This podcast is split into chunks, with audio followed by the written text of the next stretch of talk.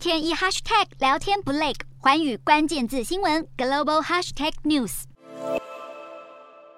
随着全球疫情趋缓，越来越多人开始规划旅游，各国的旅游业也逐渐在复苏。不过，因为国际间还是在疫情的笼罩下，美好的旅游计划可能会因为新冠病毒突然变成梦魇，就像这位民众一样。凯兹因为确诊，突然间哪里都不能去，甚至要为了隔离的住宿费还有餐食费花上更多的金钱。在各国的防疫政策下，基本上在登机前都需要提供新冠检测的阴性证明。许多旅客为了避免自己突然确诊被卡在另外一个国家，纷纷为自己投保旅游险。旅游险业者 Square Mouth 统计，以美国来说，二零二一年的旅游险销量比起二零一九年疫情前大幅增加了百分之五十。今年一月的旅游险销售更是比去年暴增了百分之两百六十六。而疫情改变的不仅如此，还有人们旅游的趋势。旅游网站 Expedia 统计，疫情后百分之九十的民众都更注重环保，向往绿色旅行，也愿意付出更多的金钱，认为享受旅行的当下又对生态有帮助，掀起一波绿色旅游潮。